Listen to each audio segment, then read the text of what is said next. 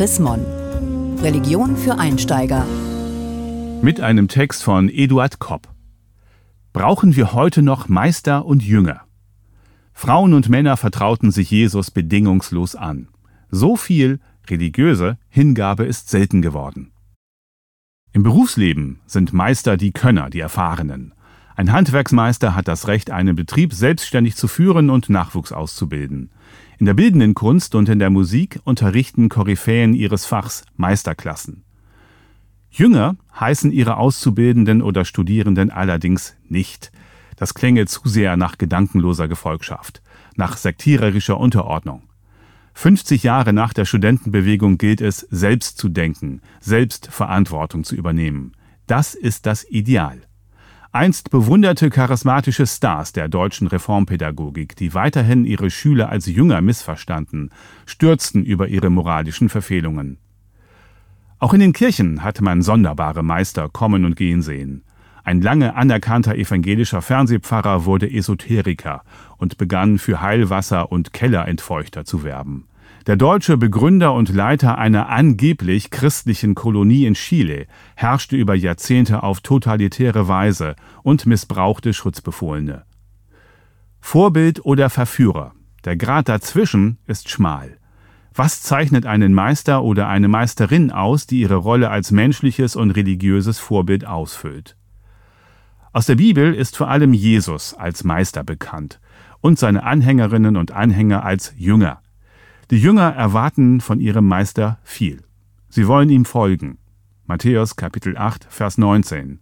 Er soll Kranke heilen. Jemand bittet den Meister, seinen an Epilepsie leidenden Sohn zu heilen. Markus Kapitel 9, Verse 17 und 18. Er soll Hilfe und Orientierung geben. Meister, was soll ich Gutes tun, damit ich das ewige Leben habe? fragt ihn ein reicher Jüngling. Matthäus Kapitel 19, Vers 16. Ihre Hingabe an den charismatischen Prediger und Heiler Jesus von Nazareth ist oft bedingungslos.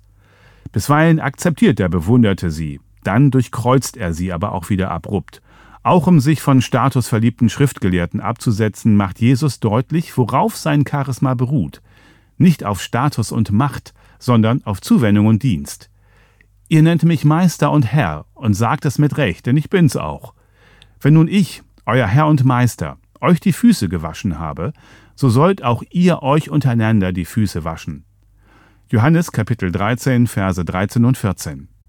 Sonst wuschen eigentlich nur Sklaven die Füße ihrer Herren. Mit Meister übersetzte Martin Luther das griechische Wort Didaskalos, Lehrer. Denn Jesus lehrte nicht theoretisch und abstrakt, er tat, was er lehrte, und zeigte darin selbst eine Meisterschaft. Insofern passte für Luther der Vergleich mit einem Handwerksmeister besser als der mit einem Lehrer. Manche fanden in Jesus ihren Meister, andere blieben lose, neugierige Sympathisanten, andere wurden Gegner. Der von seiner Blindheit geheilte Bettler Bartimäus, Markus Kapitel 10, Vers 52, sei Jesus gefolgt, heißt es. Mehr erfährt man aus der Bibel nicht über ihn. Schon damals konnte man vom Charisma dieses Mannes erfasst sein, ohne ihm deshalb erlegen zu sein. Charismatische Rednerinnen und Redner ziehen auch heute bei Kirchentagen, Umweltdemonstrationen, Gedenkveranstaltungen Tausende in ihren Bann, bringen sie auf neue Gedanken und motivieren sie zum Handeln. Sie geben Orientierung und tragen dazu bei, dass Dinge wieder ins Lot kommen, Verhältnisse geordnet, Missstände ausgeräumt werden. Wem der Einspruch dieser charismatischen Führungspersonen einleuchtet, mag ihnen folgen. Aber dies geschieht stets auf eigene Initiative, ohne jeden äußeren Druck.